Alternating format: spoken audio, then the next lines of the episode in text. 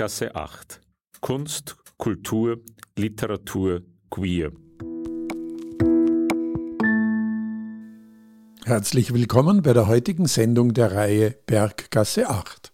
Am Mikrofon begrüßt Sie Peter Sub.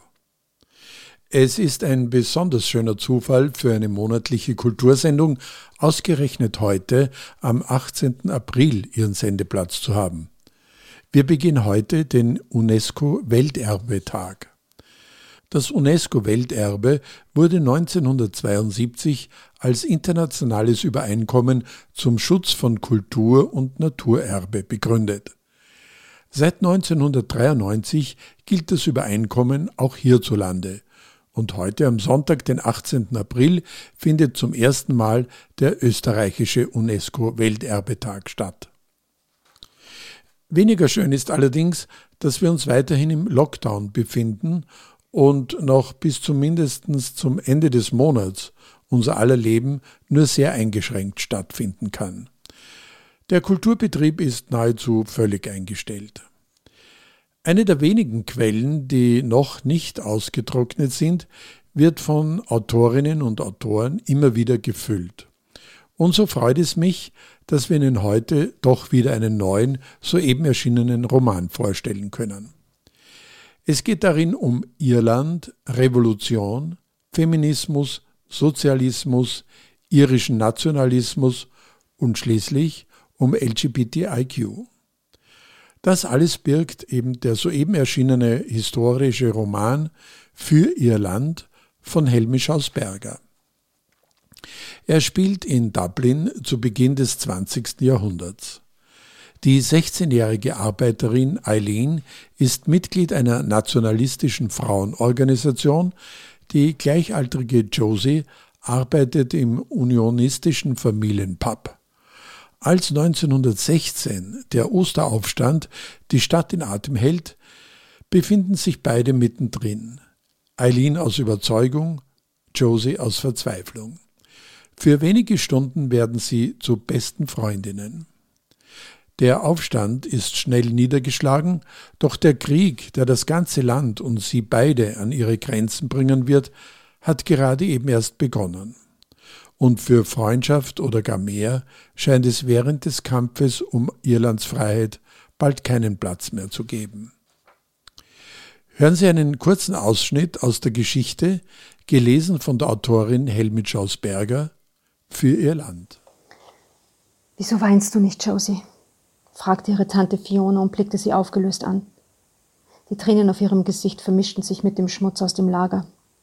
Fionas Augen waren blutunterlaufen. Ihr ganzer Körper zitterte. Josie selbst rührte sich hingegen gar nicht. Sie war zu einer leeren Hülle aus Stahl geworden. Nichts würde in sie eindringen können. Nichts würde seinen Weg nach außen finden. Als sie am Vorabend nach oben ins Bett gegangen waren, hatte Vieh einmal wieder das Bedürfnis verspürt, sie aufzuheitern, obwohl sie eigentlich keinen schlechten Tag gehabt hatten. Seit der Tragödie zu Weihnachten, bei der Josie Mutter und Schwester verloren hatte, hatte sie sich immer besser im Griff, wie sie fand. Eigentlich funktionierte sie mittlerweile ganz gut.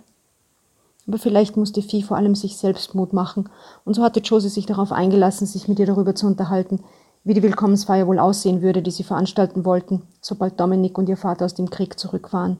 Von Musik war die Rede gewesen und von mindestens drei großen Fässern Freibier.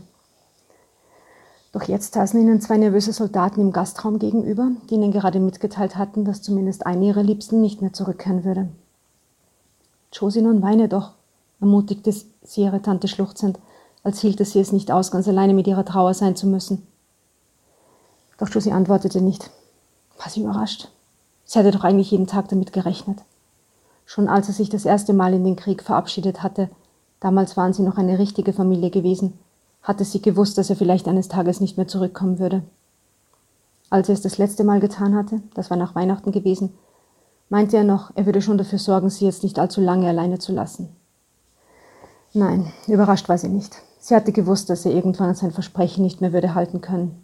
Es hatte nie in seiner Macht gelegen. Und Onkel Dominik wollte sie stattdessen von den Soldaten wissen? Kühl, emotionslos hörte sie sich fragen. Es fühlte sich auf einmal so an, als gäbe es keinen Anker mehr, der sie mit der Welt verband. Die Hand ihrer Tante, die über den Tisch hinweg nach ihrer griff, hatte keine Bedeutung. Vielleicht war das schlimm. Aber es war auch eine Erleichterung. Vielleicht war sie jetzt ja erwachsen. Vielleicht musste das so sein. Der Soldat schüttelte den Kopf. Die Explosion hat nur die Einheit eines Vaters erwischt. Er versuchte ein ermutigendes Lächeln, was in diesem Zusammenhang nicht angebracht war. Kann mein Mann jetzt nach Hause kommen? fragte Vieh hoffnungsvoll. Wir brauchen ihn hier. Wir wissen gar nicht, wo Dominik sich aufhält, Fiona.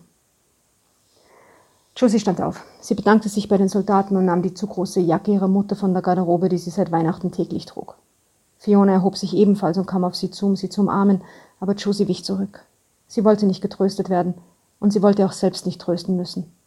Sie suchte nach dem Hut ihrer Schwester, den ihr Fiona schließlich reichte. Wohin gehst du? wollte sie von ihr wissen.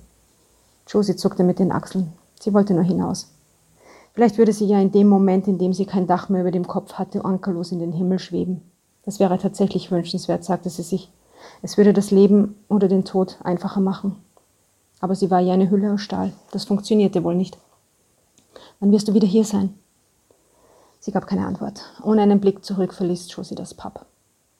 Am Himmel waren kaum Wolken zu sehen. Die Sonne strahlte an diesem späten Vormittag bereits warm auf sie hinab. Es war ruhig auf den Straßen. Ein Großteil der feinen Leute mit ihren lauten Automobilen befand sich wohl bereits auf dem Weg zum großen Pferderennen all die stattlichen britischen Offiziere, die heute frei hatten, und all die hübschen jungen Dubliner Damen aus gutem Hause, die die wichtigste Sportveranstaltung des Jahres besuchten, um gesehen zu werden. Und das gemeine Volk genoss unterdessen den Feiertag zu Hause oder bei einem Spaziergang in einem der Parks oder am Strand. Josie machte sich auf den Weg zum nächsten Park. Sie wollte sich auf eine Bank setzen, den Vögeln zuhören und vielleicht Eichhörnchen beobachten. Glückliche Familien würde sie einfach ignorieren. Und wenn sie es schaffte, nicht irgendwann doch in Tränen auszubrechen, dann würde sie auch die nächsten Tage überleben. Sie hatte gelernt, dass man Gefühle ignorieren konnte, die damit drohten, ihr das Herz aus der Brust zu reißen. Man hatte einfach so zu tun, als gäbe es sie nicht oder als wären sie nicht so wichtig. Irgendwann ließen sie sich dann wegsperren und waren keine Gefahr mehr, solange man es nicht zuließ, dass sie sich durch nachlässige Gitterstäbe ihres Gefängnisses einen Weg nach draußen bahnen konnten. Sie überquerte die Straße, als ein junger Bursche, der unglaublich schnell mit seinem Fahrrad unterwegs war, um die Ecke gerast kam und sie dabei fast umfuhr. Er schimpfte, aber sie hörte nicht hin. In der Ferne sah sie dann eine größere Gruppe Irish Volunteers, wie sie im Gleichschritt eine ihrer lächerlichen Paraden abhielten. Mit den richtigen Soldaten beim Pferderennen trauten sich heute offenbar mehrere Volunteers in ihren hellgrünen Uniformen vor die Tür als üblich. Es waren sicher zwei, drei Dutzend. Wie kleine Jungs, die Krieg spielten. Sie wollten Soldaten sein, aber an die Front wagten sie sich nicht. Dort wurde immerhin getötet. Josie kam Benazzi vorbei, der an der nächsten Querstraße auf seiner Kiste saß und mit der umgedrehten Mütze vor sich um Almosen bat. Er war vor einem Jahr von seinem Einsatz in Frankreich zurückgekommen, zwar als Krüppel und deshalb mittlerweile arbeits- und obdachlos, aber er hatte den großen Krieg überlebt. Er kicherte amüsiert, als er ihrem Blick folgte und die Volunteers erblickte. Ich habe mal einen von denen gesehen, wie er sich mit einem Holzgewehr fast ein Auge ausgestochen hat. Das war kein schöner Anblick, Miss, aber gelacht habe ich lange. Sieht so aus, als hätten die Nahen jetzt richtige Gewehre. In seiner Zeit als Soldat hatte er sicher Schrecklicheres gesehen, wusste Josie. Aber sie war froh, dass er nie darüber sprach. Sie warf ihm einen Penny in die Mütze, wie immer, wenn sie an ihm vorbeikam, und er wünschte ihr wieder Gottes Segen. Als sie um die Ecke bog, kam sie an fünf jungen Frauen vorbei, die zum Teil ebenfalls uniformiert waren. Drei hatten grüne Filzhüte auf, trugen graue und grünliche Tweetjacken mit großen Taschen, grüne Leinenblusen darunter und lange Röcke. An ihren Ledergürteln hingen vereinzelt Messer in Scheiden und quer über der Brust trugen sie helle Leinentaschen. Sie sahen durchaus schick aus, fand Josie. Die Broschen an den Brusttaschen bestätigten, dass sie von dieser nationalistischen Frauenorganisation Kameneman waren. Aber anstatt selbstbewusst entlang der Straße zu paradieren, standen sie unschlüssig in einem Hauseingang und debattierten aufgeregt, was sie machen sollten. Offenbar wussten sie nicht, wo sie hin mussten und ob sie mit oder ohne Uniform dort zu erscheinen hätten. Josie erreichte schließlich St. Stephen's Green, einen der Stadtparks, und war überrascht, als sie in unmittelbarer Nähe davon Dylan Marchand erblickte, erneut als Volontier, der eifrig zwei uniformierte Freunde zu sich winkte, die laut keuchend angelaufen kamen. Wussten sie wirklich nicht, wie lächerlich sie sich damit machten, wenn sie so taten, als wären sie richtige Soldaten, Männer wie Frauen? Was war nur so attraktiv an Uniformen oder daran, zu einer Gruppe zu gehören, in der alle gleich aussahen oder Befehle irgendwelche Leute befolgten, die sich für etwas Besseres hielten? Und wer befolgte schon gerne Befehle? Diesbezüglich hatte Josie auch ihren Vater und ihren Onkel nie verstanden. Man hatte ja immer nur gesagt, dass es wichtig war zu tun, was sie taten. Als sie es wagte, Soldaten und Kriege zu hinterfragen, hatte man mit ihr einfach nicht mehr darüber gesprochen.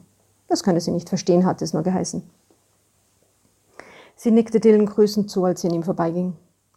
Du solltest nach Hause gehen, Josie, rief er ihr nach. Es wird heute wohl gefährlich werden. Geh lieber wieder heim. Sie nickte, um ihm zu zeigen, dass sie ihn gehört hatte, ging aber weiter.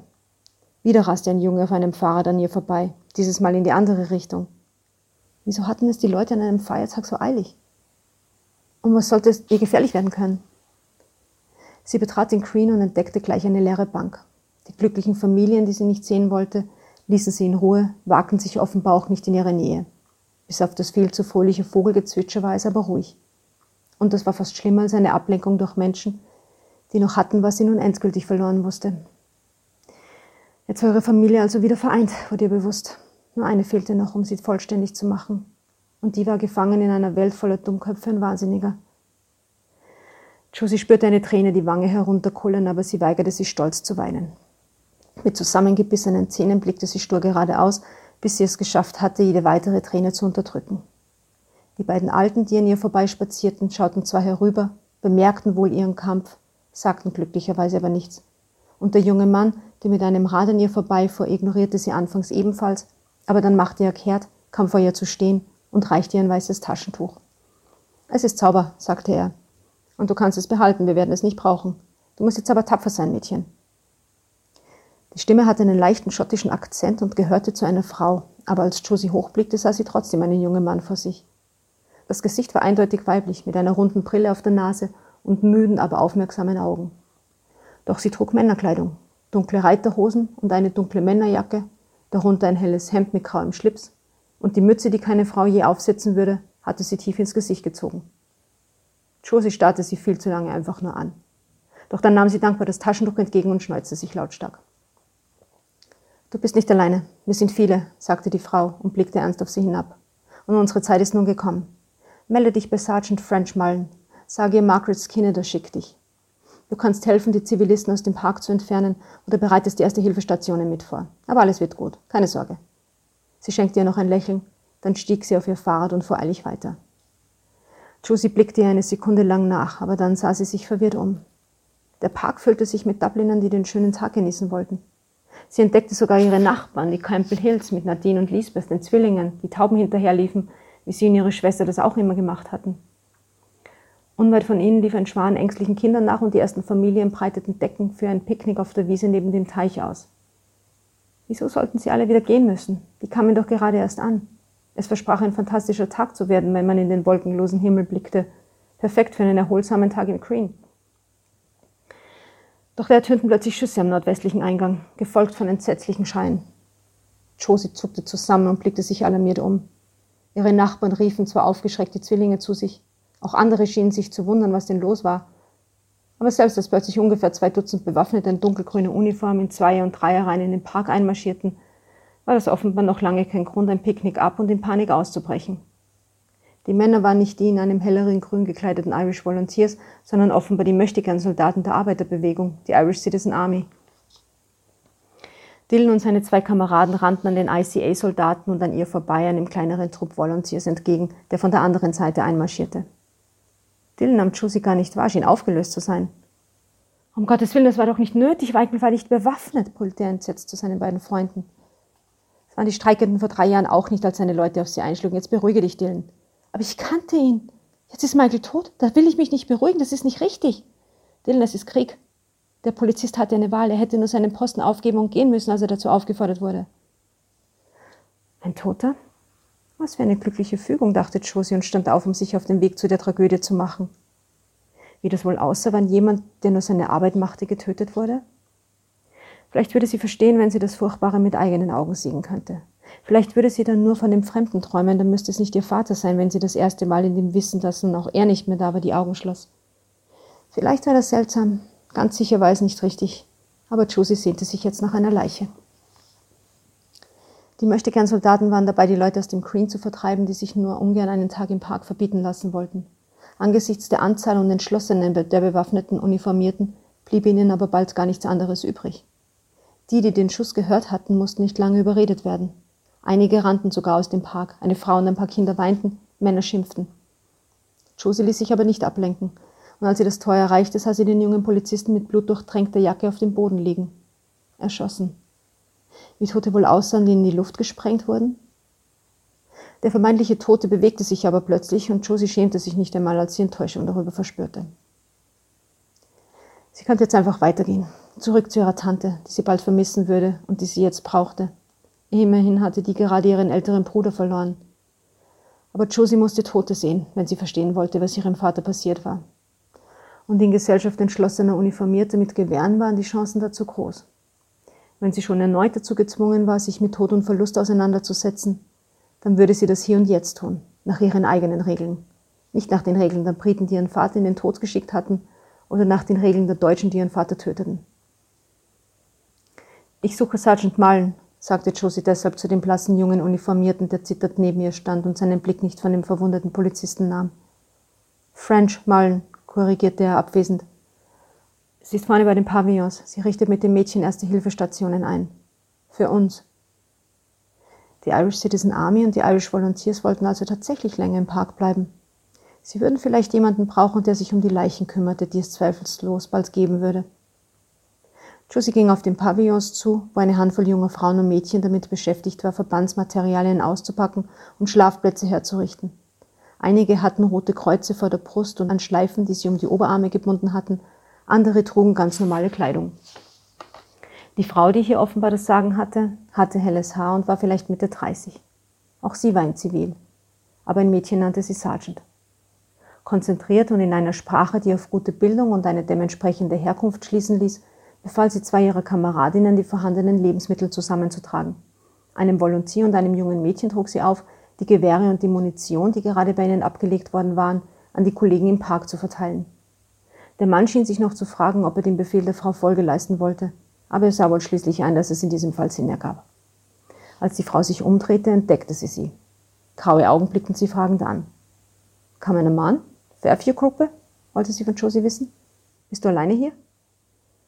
Ich bin alleine. Margaret hat mich geschickt. Wo sind denn deine Kameradinnen? Wir sind noch viel zu wenige. Josie zuckte mit den Achseln. Und wie heißt du? Josie? Barnes? Freut mich, Josie Barnes. Ich bin Madeline French Mullen, Irish Citizen Army. Du kannst dich hier gleich nützlich machen. Sie rief eines der Mädchen mit den roten Kreuzen herbei. Rosie Hackett, das ist Josie Barnes. Ihre Gruppe ist noch nicht hier. Bitte nimm sie unter deine Fittiche. Und jetzt entschuldigt mich, Rosie und Josie, aber eine Revolution ist viel Arbeit.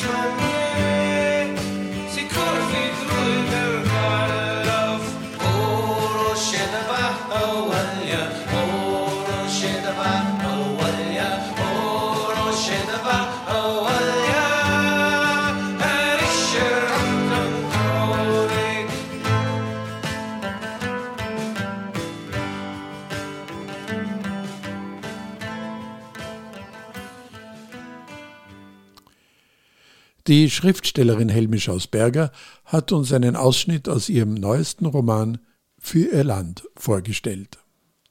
Wir haben Helmi Schausberger bei sich zu Hause in Salzburg erreicht, wo Veit Georg Schmidt das folgende Gespräch mit ihr führt.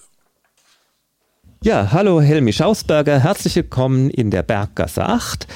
Helmi Schausberger hat geschrieben für ihr Land einen historischen Roman, der im Osteraufstand 1916 in Irland beginnt. Helmi, der Osteraufstand, äh, was war das? Kannst du uns vielleicht ganz kurz mal zur Einführung für dieses historische Setting erzählen, was es damit auf sich hat? Ähm, der Osteraufstand, ähm, das ist der Teil der irischen Geschichte, denke ich, von dem auch wir hier alle schon gehört haben, äh, ohne dass wir uns groß mit äh, Geschichte auseinandergesetzt hätten. Ähm, der war 1916 und war quasi der Beginn der äh, irischen Revolution, die schließlich Ende der 40er dann auch tatsächlich zur irischen Republik, ähm, ähm, äh, zur irischen Republik geschafft hat. Ähm, Ziel des Osteraufstands war es, für die nationalistische oder hauptsächlich die nationalistische Bewegung, die Anfang des 20. Jahrhunderts sehr erstarkt ist, ähm, eine Republik Irland zu gründen. Also man hat beim Osteraufstand 1916 mit Hilfe einer Proklamation die Republik Irland ausgerufen.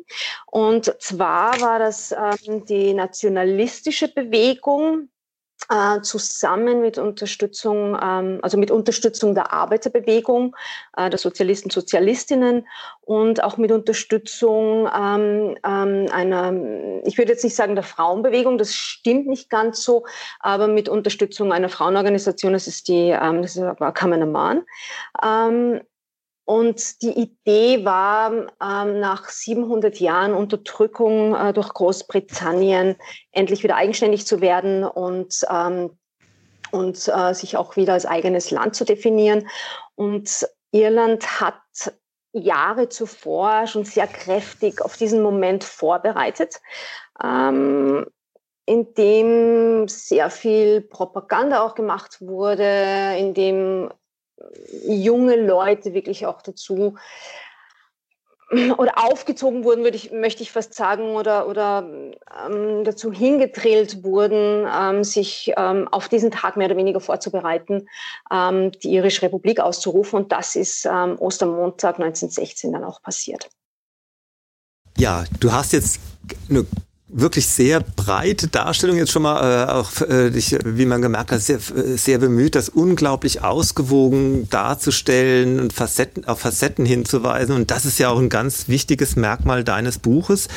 Ähm, dass wir jetzt so einsteigen, war jetzt von meinem Gespräch gar nicht so geplant, aber wo wir dabei sind, bei dem historischen Hintergrund. Du hast äh, da ja wirklich sehr differenziert und du hast ja diese ganzen widerstrebenden, mal ver miteinander verbündeten, mal eins gewesen und sich dann aufgespalten habenden Gruppen. Das hast du ja alles äh, in deinem Roman, kommt das vor. Und was mich auch beim Lesen so wahnsinnig beeindruckt hat, ist, dass man ja, man wird da so mitgezogen und man merkt, das ist irre kompliziert und wer kann gerade mit wem und wie ist das? Aber man, äh, aber Du verlier, äh, man verliert es nicht. Irgendwie, man ist irgendwie immer drin. Äh, wie ist es dir bei deinen Recherchen ergangen? Hattest du da anfangs auch irgendwie immer das Gefühl, Hilfe, ich verliere eigentlich den Überblick, wer mit wem gerade kann und irgendwie klappt es dann doch oder wie ist es dir ergangen? Naja, ich habe mich äh, auf ein Thema eingelassen, von dem ich relativ wenig wusste und ähm, äh, ich habe mir Zeit für die einzelnen Abschnitte genommen. Äh, das hat es dann wahrscheinlich um einiges einfacher gemacht. Es war nicht so, dass ich sofort den Durchblick hatte. Das dauert bei diesem Thema. Ich habe mich wirklich, ich glaube, fast ein Dreivierteljahr eigentlich darauf vorbereitet, bevor ich dann angefangen habe, dann wirklich auch kreativ tätig zu sein.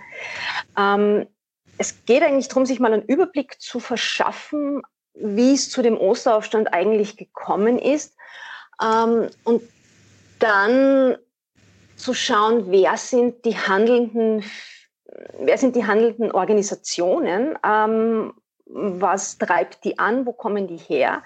Und es war dann schon relativ einfach insofern, als dass, es, dass man so klar unterscheiden kann, es war einerseits die nationalistische Bewegung, andererseits eben die sozialistische Bewegung und dann halt dann wirklich ein großer Teil der Frauen, die halt dann immer wichtiger geworden sind.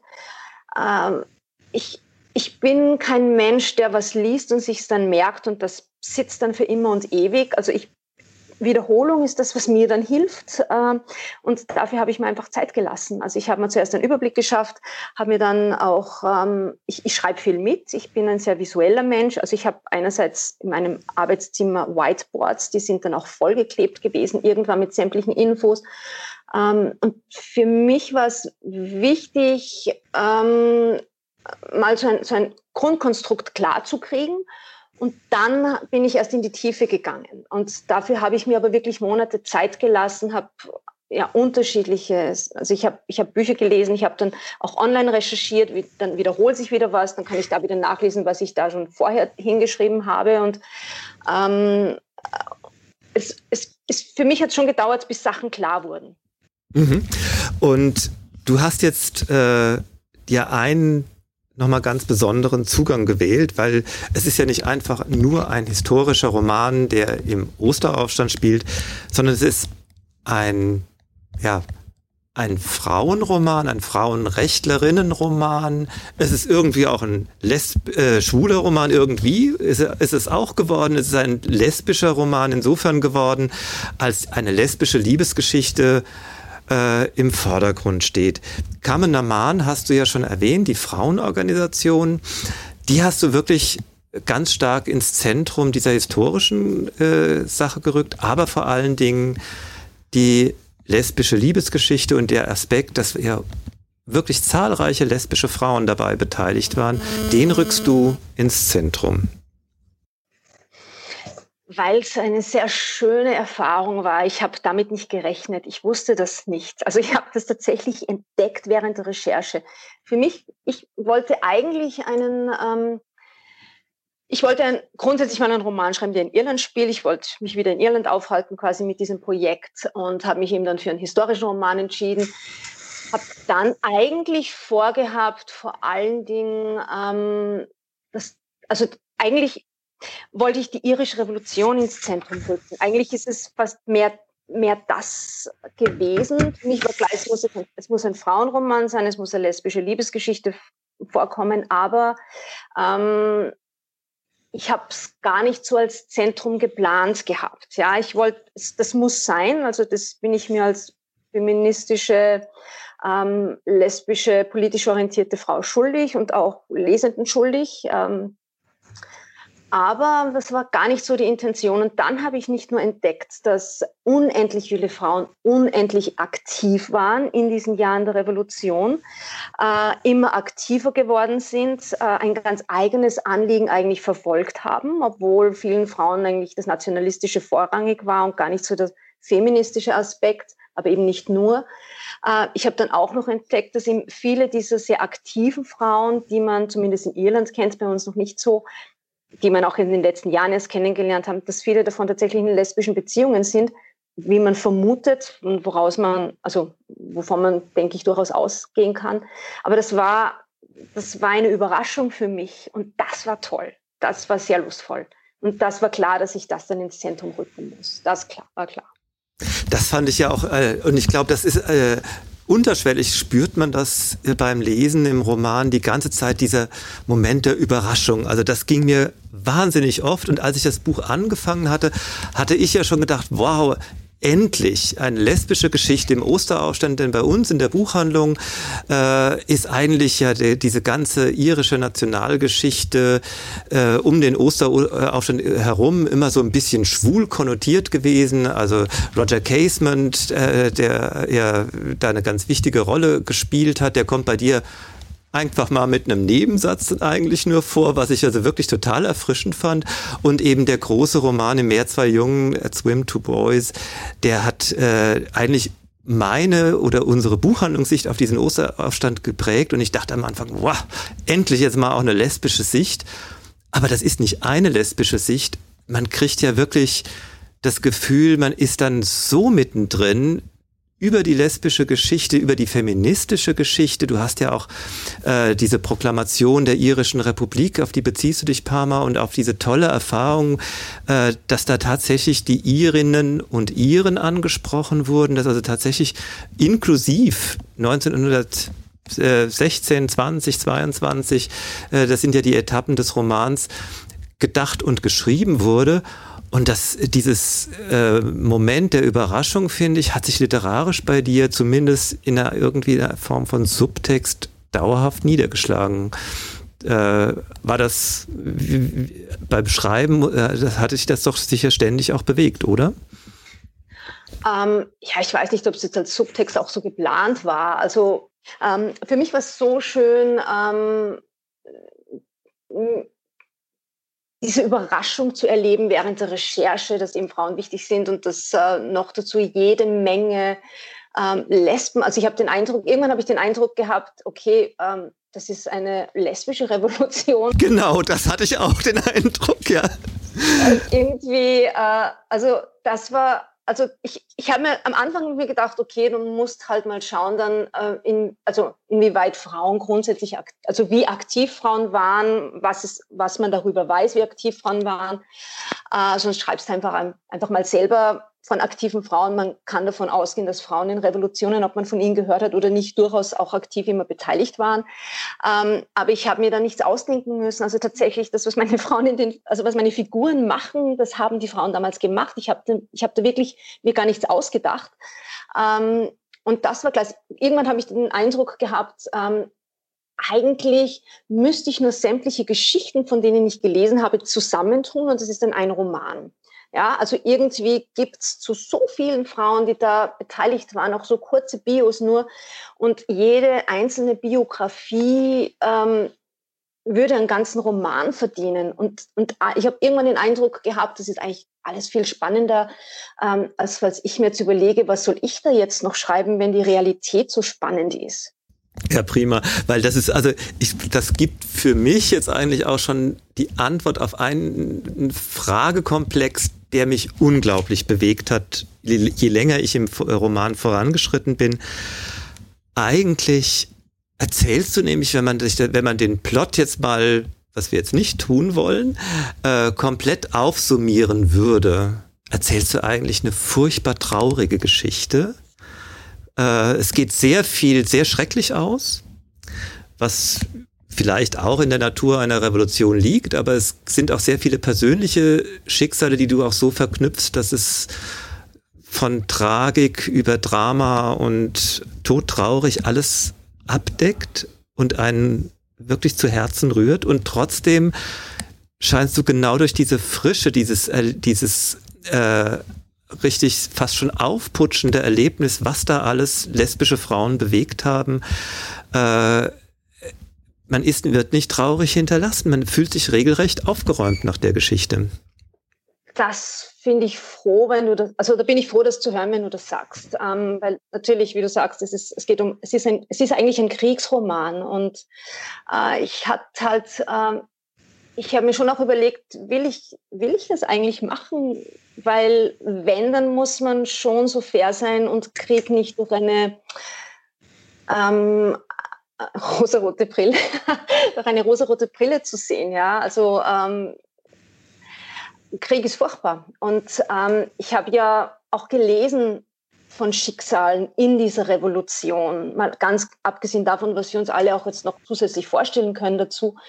Ähm, und ich halte es selbst nicht aus, wenn ich Geschichten lese und ähm, es dann auch so mit, also Ehre und, und romantisch und für unser Land. Ich halte das nicht aus.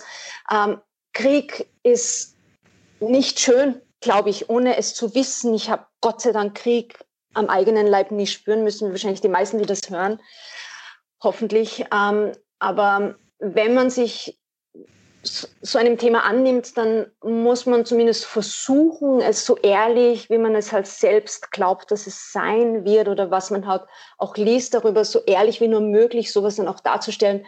Und da wollte ich nicht das tolle Happy End und dann wollte ich nicht, dass sich alle dann am Ende in den Armen liegen und sagen, ach, jetzt haben wir es alle hinter uns, jetzt ist alles super schön und die Sonne geht auf und wunderbar.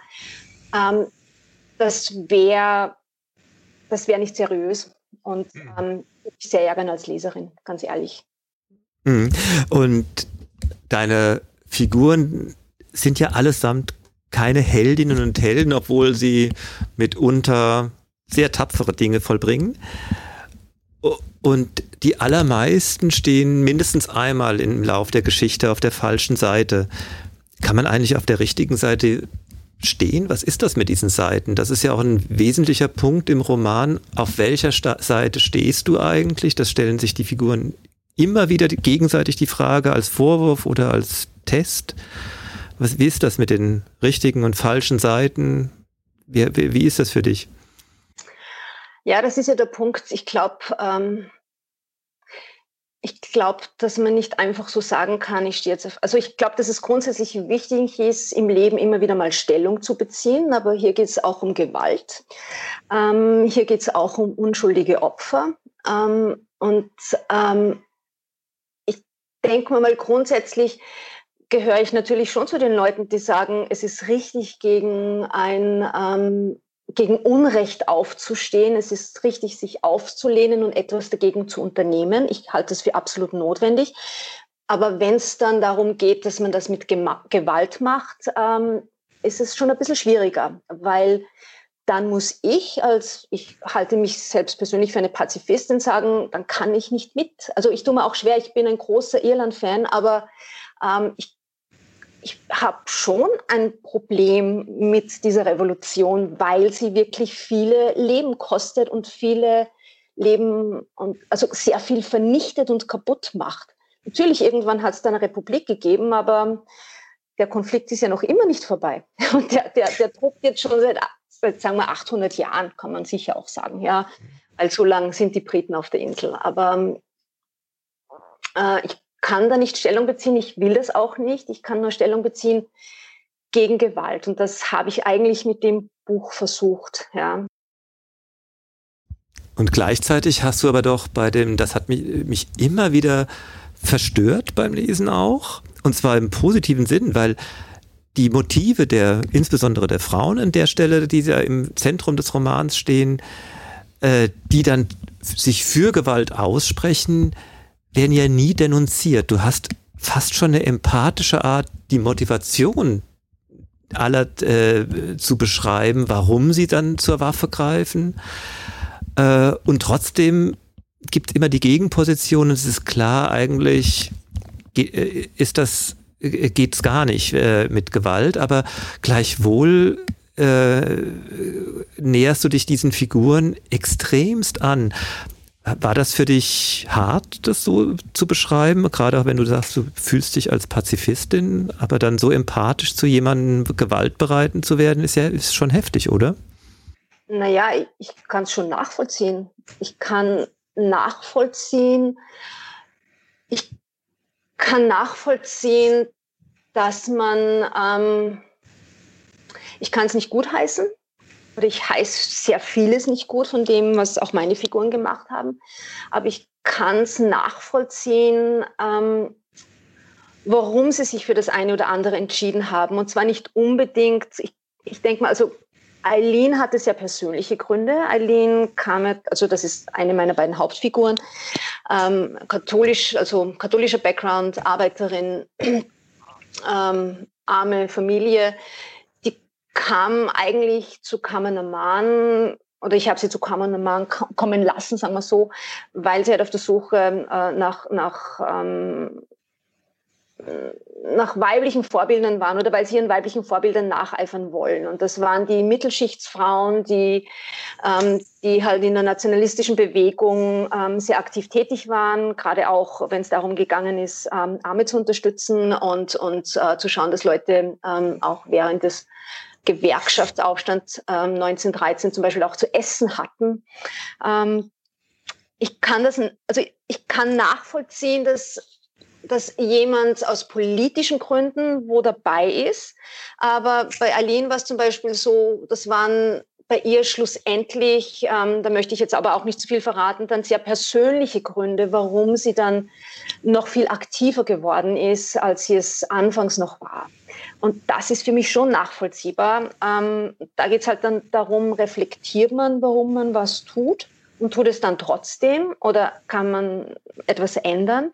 Und das andere ist, bei den jetzt historischen Figuren, die ich hier, mir ja nicht ausgedacht habe und von denen ich hier will, dass man ihre Namen kennt und die ich ja eigentlich ähm, als sehr tolle Frauen einerseits empfinde.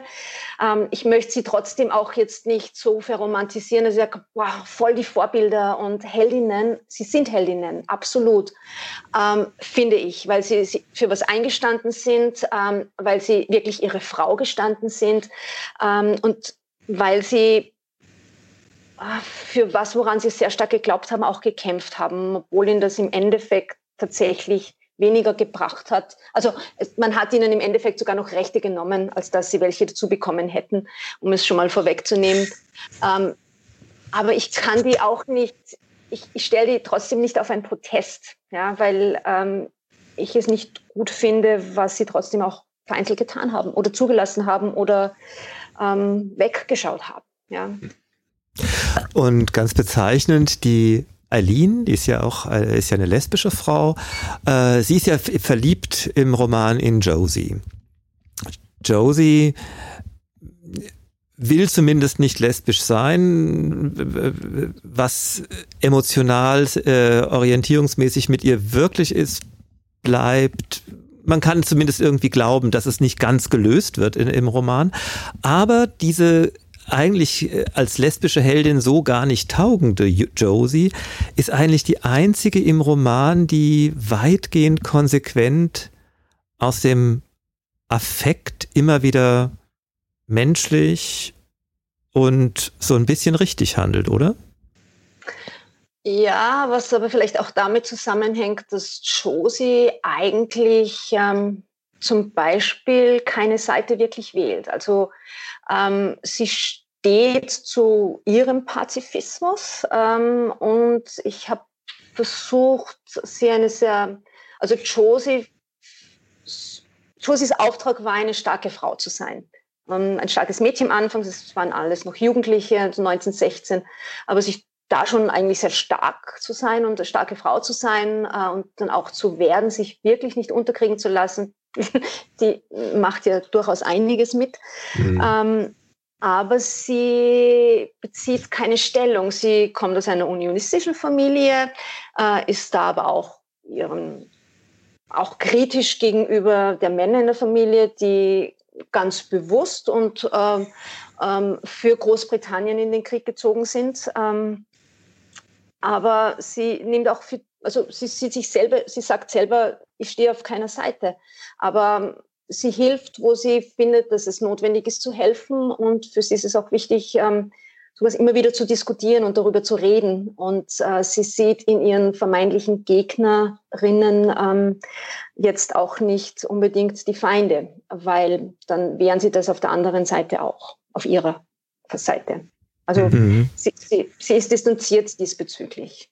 Mhm, ja, äh, und das hast du vorhin auch schon angesprochen, eine ganz bittere Dimension dieser Erzählung von dir, das ist ja auch historisch, ist, dass zunächst es ja auch so aussah, als ob mit einer Revolution, wo immer die genau hinführt, äh, Frauenrechte sich verstärken würden. Frauen haben das ja nicht zuletzt auch als Motiv gehabt, äh, sich so vehement zu engagieren. Und sie haben ja auch äh, enorm, diesen enormen Beitrag äh, geleistet, äh, den du da ja auch wirklich unglaublich packend beschreibst. Und zum Schluss paktieren sogar, Kamanaman paktiert dann zum, äh, zum Schluss sogar äh, mit den, mit denen, also mit den Männern, die ihre eigene Unterdrückung äh, dann noch forcieren und zum Schluss steigen die Frauen schlechter aus, als sie vorher waren. Ja, genau. Und das ist furchtbar. Also es, also es ist eigentlich wäre es jetzt spannend, ja. Es wäre also es wäre eigentlich spannend, ähm, näher hinzuschauen, was nachher nach dieser Revolution eigentlich wirklich passiert ist.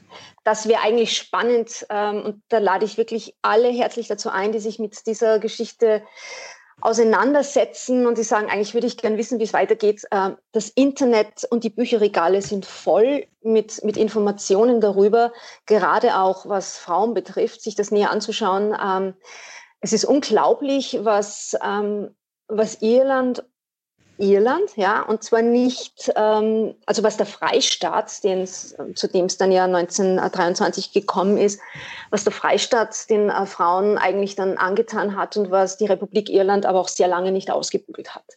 Ähm, es ist eigentlich unglaublich und ich bin jemand, die dieses Land wirklich sehr liebt, aber das ist was, wo ich mir dann echt denke, ähm, halt auch so eine Sache. Ja, man kann nicht voll für etwas sein. Es gibt so viele ähm, so viele Seiten von Personen, so viele Seiten von auch Ländern, ja, wo man genau hinschauen muss, wo man einerseits glaubt, man so toll und alles ist so, so toll und andererseits dann aber sieht, aber wie unglaublich unterdrückend ähm, gerade der Freistaat und dann die Republik Irland äh, mit Frauen umgeht, mit Mädchen und Frauen. Es ist unglaublich.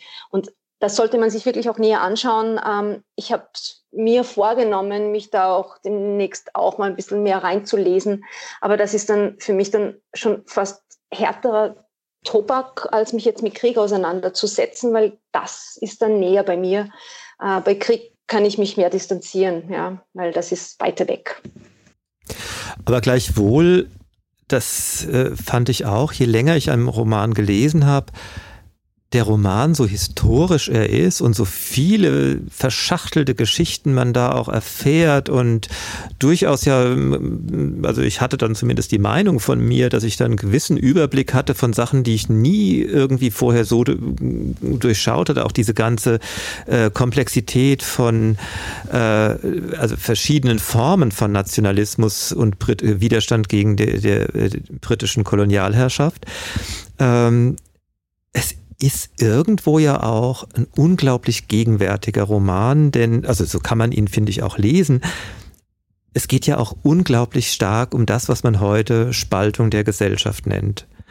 Das ist ja eigentlich auch ein großes Thema, das sich durchzieht und gerade Josie, die, äh, von der wir ja schon kurz gesprochen haben, Josie ist eigentlich eine Frau, die sie, das ist so ihr Grundthema, sie stemmt sich regelrecht gegen das, was wir heute eben Spaltung der Gesellschaft äh, äh, nennen würden. Also sie verweigert nicht Mitmenschlichkeit beim Sterben eines vermeintlichen Gegners oder sogar Feindes, sondern und sie hilft, weil Hilfe gebraucht wird und nicht, weil äh, das richtige Parteibuch, Religionsbekenntnis oder sonst was vorhanden ist.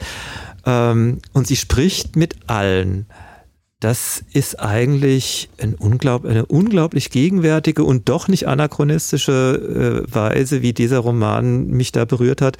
War das, hat sich das äh, auch beim Schreiben für dich so ergeben oder wie war das? Ähm, ich habe mir ich habe mir am Anfang überlegt, grundsätzlich, wie ich das Buch aufbauen möchte, ähm, welche Figuren ich haben möchte, wo die ungefähr stehen sollen ähm, welche Ereignisse aus der Geschichte ich verwenden wollte. Also ich habe mir, ich habe mir das vorher überlegt, äh, wo es hingehen sollte, wie die Reise ist und wie sich die Figuren schließlich ähm, auch dann ganz entwickeln. Ähm, da habe ich mich dann selber überraschen lassen müssen und das war dann sehr spannend für mich. Ähm, also ich, ich mache immer vorher auch eine wenn ich dann intuitiv arbeite, zuerst einmal auch so eine Entdeckungsreise. Ja, also um mal zu schauen, worauf die Figuren sich einlassen, um dann die Figuren mal kennenzulernen, bevor ich dann wirklich dann ähm, den Plot besser ausarbeite und dann äh, wirklich ordentlich mit dem Roman zum Schreiben anfange. Also vorher ist es immer so ein eine Entdeckungsreise, um meine Figuren, ihre Bedürfnisse und ihre Gründe, warum sie tun, was sie tun, kennenzulernen. Ähm, und da war es für mich ähm, so, dass ich mir ständig, äh, also ich hatte ursprünglich vor, ähm, Eileen ganz katholisch-nationalistisch, republikanisch zu machen und Josie ganz unionistisch, vielleicht sogar loyalistisch, protestantisch zu machen, ähm, weil es ist natürlich dann nur viel ein besserer, also wirklich ein besserer Konflikt, wenn sich ausgerechnet die beiden am Ende noch ineinander verlieben sollten. Ähm, aber das kam mir dann so 0815 vor und ich wollte mich eher darauf einlassen, ähm, was denn kommen könnte, wenn man in der und der Position ist. Ähm, und wie das ausschauen könnte. Also es ist dann eher so entstanden. Ja. Mhm.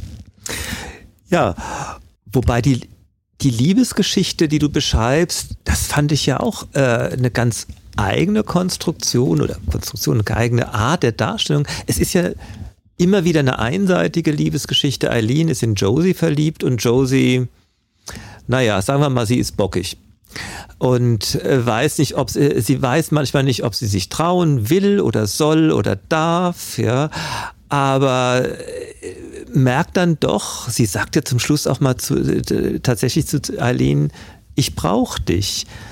Ähm, und dann ist diese äh, Sache dann doch wieder nicht so einseitig. Ähm, wie siehst du das mit dieser, auch die, ich sag mal, die Liebesgeschichte? Ähm, da gibt's ja auch da für dich scheinbar einen ganz wichtigen gleitenden Übergang zwischen Freundschaft und der, der Liebe fürs Leben, die so eigentlich von den äh, intensiver äh, beleuchteten Figuren, eigentlich nur von dem schwulen Paar, das da auch beschrieben wird, die sagen das voneinander, dass sie die Liebe ihres Lebens sind. Aber äh, auch Eileen und auch gar, schon gar nicht Josie, äh, das ist eigentlich gar nicht so ihr Ding. Da ist eher so die, die Sache des Übergangs, oder? Ähm, ich habe was das schwule Paar betrifft, das sind zwei erwachsene Männer, die mh, mm, ihre Sexualität äh, einfach auch ausleben, sich das auch trauen, ähm, die wissen, die mitten im Leben stehen und wissen, wie sie äh, mit der Situation umgehen. Die, für die war es eigentlich viel problematischer, weil äh, schwuler Sex ähm, an und dazu mal tatsächlich auch noch sehr lange, glaube ich sogar danach noch auch strafbar war. Frauen traut man sowas ja eigentlich gar nicht zu. Ähm, bei den Josie und Eileen sind, ähm, sind Jugendliche zu Beginn des Buches. Ähm, Eileen weiß bereits, dass sie lesbisch ist. Von Josie weiß man nur, dass sie, und das erfährt man eigentlich auch nur kurz in einem Satz, dass sie eigentlich, ähm, also man, man weiß von ihr, dass sie eigentlich einsam ist, sie hat gar keine Freunde, ja, sie ist mhm. ständig im Pub mit der Familie, sie hat eigentlich niemanden, ähm, freundet sich dann mit, mit, mit einem der, der, der anderen Hauptfiguren ähm, an, einem Mann. Ähm, um jetzt auch da Näheres dazu zu sagen oder sagen zu wollen. Ähm, aber sie ist eigentlich einsam und ich erwähne irgendwo kurz, ähm, dass sie eigentlich, ähm, wenn sie über ihre Träume kurz nachdenkt, dass sie eigentlich immer geträumt hat, meine beste Freundin zu haben was auch immer das bedeuten mag. Ja. Ich kenne das, dass es sehr einfach sein kann, ähm, einen Teil von sich selbst sehr lange zu ignorieren, sehr lange nicht wahrhaben zu wollen. Ähm, und dass es dann auch umso gefährlicher ist, wenn man damit konfrontiert wird, als zum Beispiel jemanden gibt, die ganz klares Interesse zeigt, äh, obwohl Eileen das jetzt auch nicht so heftig gemacht hat, aber halt für ihre Verhältnisse, ähm, das dann vielleicht auch dementsprechend heftig ankommen kann, wenn man den eigenen Gefühlen nicht trauen mag oder auch nicht weiß, ähm, was das sein mhm. kann oder wie man damit umgehen möchte. Ich wollte es nicht so einfach machen. Ich wollte keine, ich wollte nichts Blumiges machen und ich wollte ich wollte Eileen nicht so einfach machen und ich hätte es Josie gerne einfacher gemacht. Aber Josie kann man darauf vertrauen, es ist eine starke Frau, die, die kriegt das hin und auf, so habe ich das dann auch gehandhabt. Genau, das ist doch eigentlich auch ein schönes Schlusswort für unser Gespräch, weil so einfach machst du es uns beim Lesen nämlich auch nicht. Aber das ist ja auch genau das, was beim Zuklappen nach der letzten Seite einem das Gefühl gibt, doch was echt Bereicherndes gelesen zu haben. Helmi, herzlichen Dank. Ich bedanke mich bei dir, Veit. Super. Danke vielmals für die Einladung und ja. die Chance, mein Buch vorstellen zu dürfen. Immer wieder gerne. Bis dann. Es hatte sich schnell herausgestellt, dass dem Royal College of Surgeons bald die Lebensmittel ausgehen würden. Die Männer hatten daraufhin damit begonnen, Löcher in Wände zu schlagen, um sich in den angrenzenden Gebäuden auf die Suche nach Essbarem zu machen. In der Küche war man also bald unterbeschäftigt. Dafür gab es für die Frauen mittlerweile in der Erste-Hilfe-Station einiges zu tun. Josie half so gut es ging, aber viel mehr als Verbände zuzuschneiden, Hände zu halten und irgendwo drauf zu drücken, woraus Blut quoll, war ja nicht möglich. Sie würde nichts rauspulen und sie würde nichts zusammennähen. So wurde sie überall dort eingesetzt, wo sie nichts falsch machen konnte. Sie wusste zwar noch immer nicht, was die Rebellen mit diesem Aufstand erreichen wollten, außer einer Republik, was absolut illusorisch war, aber es wäre nicht in Ordnung gewesen, nicht zu helfen. Außerdem wagte sie sich noch nicht nach Hause. Draußen war es viel zu gefährlich. Sie hoffte nur, dass wenigstens Fiona daheim bleiben und das Pub geschlossen halten würde. Hoffentlich war sie in Sicherheit. Josie konnte es nicht leugnen. Sie war durchaus fasziniert von den Männern und Frauen im College. Freunde und Kameraden starben, etliche hatten große Schmerzen, manchen konnten nicht geholfen werden, alle hatten sie Angst, aber sie ließen sich nicht unterkriegen. Allerdings waren diese ganz normalen Männer auch bereit zu töten. Und hätte man den Frauen Gewehre in die Hände gedrückt, sie wären es vermutlich auch gewesen. Und das verstand Josie nicht. Nach der vergangenen Nacht schienen die Rebellen sich verteidigen zu müssen, aber konnte man den Briten wirklich einen Vorwurf machen? Hätte ihr Vater mitten in der Nacht auf die Menschen im Park geschossen, wenn er den Befehl dazu bekommen hätte? Vermutlich. Er hätte doch keine Wahl gehabt. Und die Leute im Park waren schließlich bewaffnete Aufständische, eine Gefahr für die Bevölkerung. Es wäre nicht nur seine Pflicht gewesen, etwas gegen sie zu unternehmen, er wäre dem auch mit Überzeugung nachgekommen. Die Menschen erwarteten sich Schutz, nur dafür hatte er schließlich seine Uniform getragen. Josie war nach dieser Nacht und dem fürchterlichen Morgen erschöpft gewesen aber ein Ausruhen war aufgrund des Lärms in und vor dem Haus auch nach der Erstversorgung der Verletzten lange Zeit nicht zu denken gewesen. Die einen schlugen Löcher in die Wände, die anderen riefen laut Befehle von einem Raum zum anderen, wieder andere schossen mit ihren Gewehren aus den Fenstern und von der Dachkammer, und einer schrie vor Schmerzen stundenlang so laut herum, dass Josie kurz davor war, ihm den Tod zu wünschen und vielleicht sogar nachzuhelfen, damit er und sie alle endlich erlöst waren. Aber irgendwann konnte sie sich nicht mehr auf den Beinen halten. Mit einer Decke, die Eddie für sie aufgetrieben hatte, zog Josie sich in das kleine Büro zurück, das sie nach ihrer Ankunft für sich auserkoren hatte, und sie kauerte sich in ihre Ecke neben dem Schrank und schloss die Augen. Sollten sie doch schreien, schießen und hämmern, so laut sie wollten. Als sie dann aufwachte, war es im Dunkelwerden. Geschossen wurde nach wie vor, aber das Schreien und das Hämmern hatten aufgehört. Und sie war nicht mehr alleine. Auf der anderen Seite des kleineren Zimmers, des kleinen Zimmers entdeckte sie Dylan, der sich leise mit einem Mädchen unterhielt. Es war das Mädchen mit den dunklen Haaren und den blauen Augen aus dem Pub, das sich hungrig über ihren Kuchen hergemacht hatte. Sie saßen eng nebeneinander und hatten eine Decke über ihren Beinen ausgebreitet. Sie bemerkten nicht, dass sie wach war. Nur ein Häuschen am Meer, in der Nähe meiner Großmutter, damit ich für sie sorgen kann, sagte Dylan. Und natürlich eine schöne Frau und drei brave Kinder. Und ein glänzendes Automobil. Und das alles in einem freien Land. Mehr erwarte ich mir gar nicht vom Leben. Vielleicht züchten wir auch Schafe. Also keine militärische Karriere?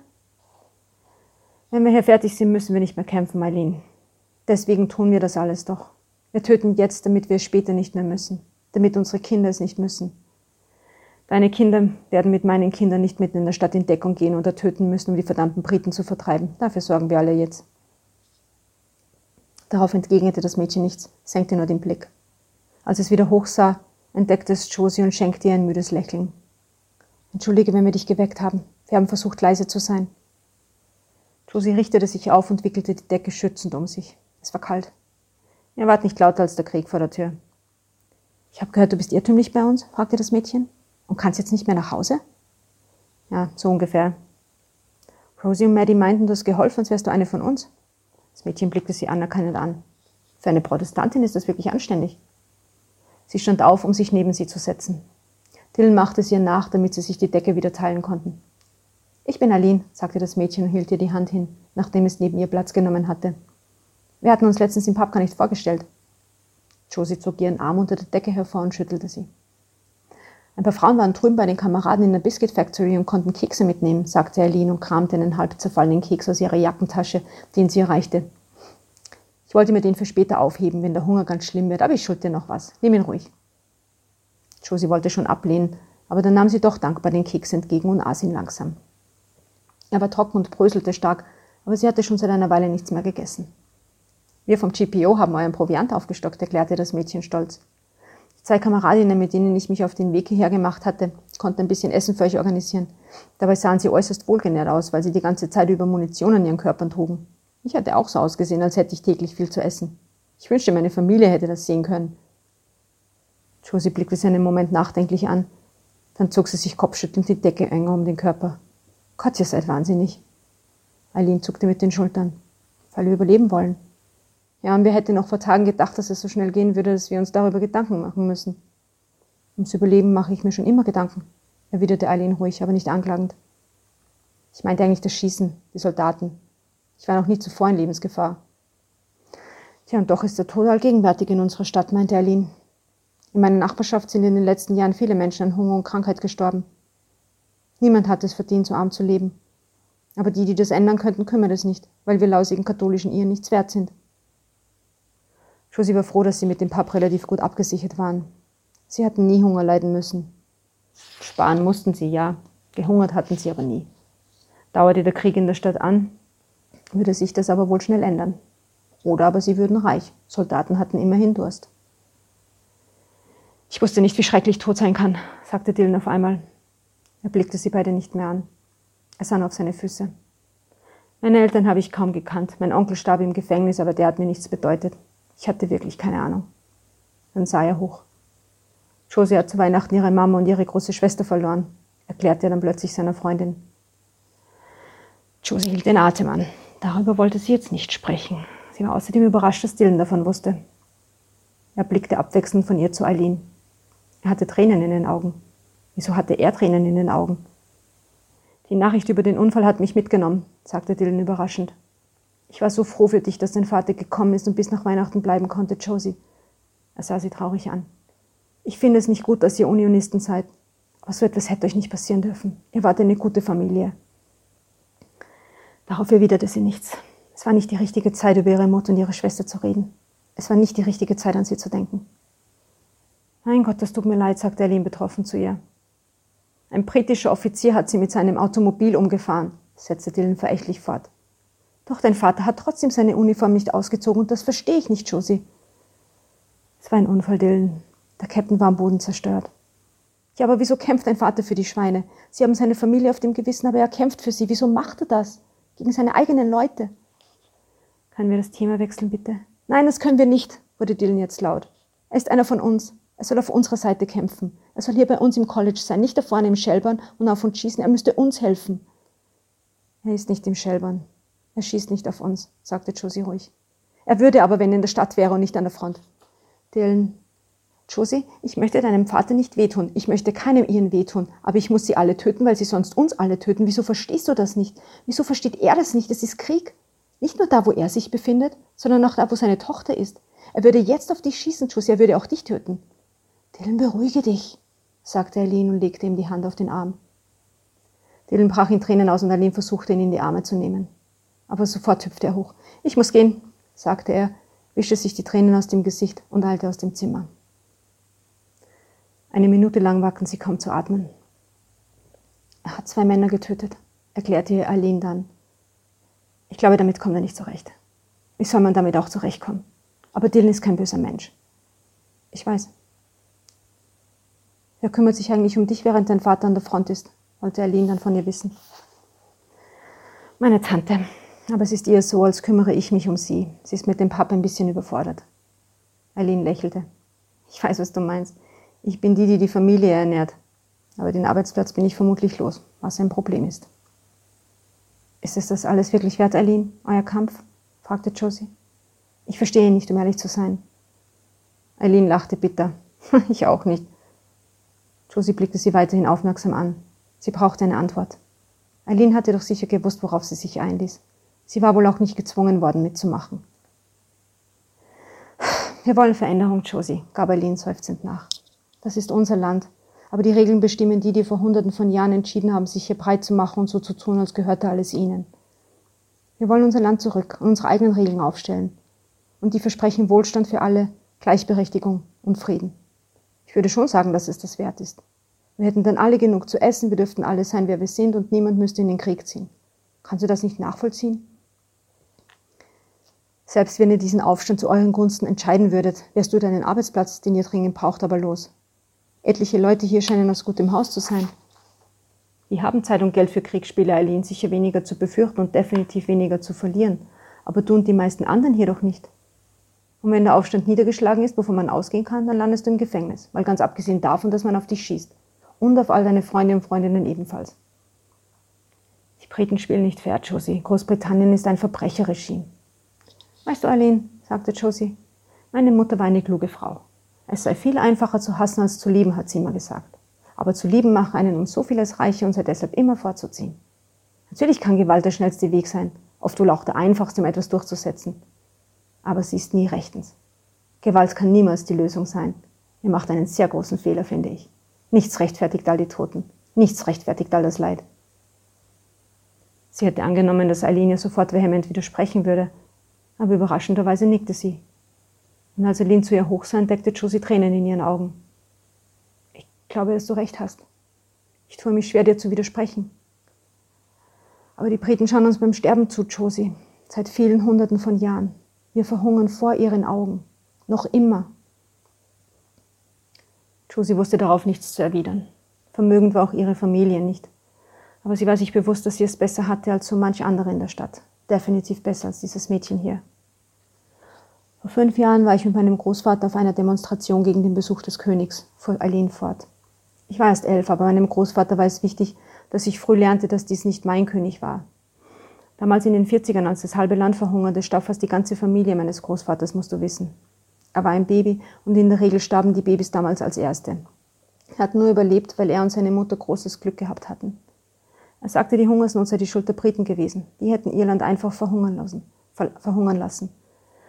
Aber weißt du, Josie, schon bevor er mir seine Geschichte erzählt hat, habe ich gelernt, dass ich viel weniger wert bin als die Kinder der reichen Familien.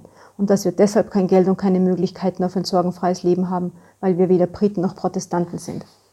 Wenn du gelische Vorfahren hast, bist du in deinem eigenen gelischen Land nichts wert, solange die Briten an der Macht sind. Und wer nichts wert ist, bekommt kein richtiges Leben, dafür aber oft so bald den Tod. Meine Familie ernährt sich hauptsächlich von Brot, ein paar Kartoffeln und von Fleischabfällen, die mein kleiner Bruder manchmal am Abend holt bevor der Metzger zumacht. Wenn ich eine ganze Woche durcharbeiten kann, dann können wir uns gelegentlich auch Kohl und Rüben vom Markt leisten. Aber mehr nicht. Verstehst du? Und als würde die Sonne aufgehen, formte sich auf Alins Gesicht plötzlich ein breites, herzliches Lächeln. Du kannst dir gar nicht vorstellen, was dein Kuchen für mich bedeutet hat, Josie. Ich glaube, das ist nicht die geringste Ahnung. Und wie solltest du die auch haben? Diesem Land kann man nur überleben, wenn man in irgendeiner Form den Briten nahesteht, schloss Eileen. Und das ist nicht fair, zumal es unser eigenes Land ist. Wir haben gar keine andere Wahl, als uns zur Wehr zu setzen, Josie. Aber mit Gewalt? Hattest du eine Ahnung, was auf dich zukommen würde, als du meiner Mom beigetreten bist? Josie, ich möchte nicht nur nicht mehr hungern müssen oder dabei zusehen, wie meine Familie hungert. Ich möchte auch ich selbst sein dürfen. Das kann ich nur in dem Irland sein, das in der Proklamation beschrieben wird. Hast du die gelesen? Ich hatte Tränen in den Augen, als wir Irinnen erwähnt wurden und dass wir ein Recht auf Gleichheit und auf Freiheit haben. Nämlich auch wir Frauen. Verstehst du? Unter britischer Herrschaft gibt es für uns keine Chance, glücklich zu werden, wenn man kein eigenes Geld hat. Ich finde aber, dass ich ein Recht auf Glück habe, dass wir alle Glück verdienen, dass wir alle das wert sind, was wir uns von einem freien Irland erhoffen und erwarten. Vielleicht kannst du es nicht verstehen, Josie. Und vielleicht verstehe ich es selbst auch nicht ganz. Es kann schon sein. Genau genommen bin ich in meinem engen Freundeskreis diejenige, die sich am allerwenigsten mit Politik und Geschichte auseinandergesetzt hat. Meine Freundin Martha ist mir da weit voraus. Eddie sowieso. Selbst Dylan. Aber was ich sagen will, Josie, keiner von uns ist hier, weil wir irgendjemandem wehtun wollen. Wir sind keine schlechten Menschen. Es geht nicht darum, Leid über andere zu bringen. Wir wollen nur Fairness und eine Chance auf ein besseres Leben. Wir wollen das Ende der britischen Unterdrückung, weil die nicht gerecht und noch dazu schlecht für uns ist. Ist das nachvollziehbar für dich? Josie nickte. Ja, das ist es. Natürlich ist es das. Und die kurze Antwort auf deine Frage lautet, dass ich nicht die geringste Ahnung gehabt habe, mich irgendwann an einem bewaffneten Aufstand beteiligen zu müssen. Also nicht wirklich. Du findest diesen Aufstand also nicht gut? Eileen schüttelte den Kopf. Wie kann es denn gut sein zu töten? Heutiger Gast in der Berggasse 8 war die Schriftstellerin Helmi Schausberger. Sie hat uns ihren neuen historischen Roman für ihr Land mitgebracht und mit Veit Georg Schmidt darüber gesprochen. In unserer nächsten Sendung am 16. Mai um 16 Uhr treffen wir den deutschen Schriftsteller und Publizisten Marco Martin. Seien Sie dabei und hören Sie auch diese spannende Sendung. Unsere Sendungen nachhören können Sie auch im Archiv der Freien Radios unter cba.fro.at sowie auf unserem Podcast berggasse8.at. Dort gibt es auch weitergehende Lesungen. Bleiben Sie gesund, eine angenehme Zeit wünscht Ihnen Peter Supper.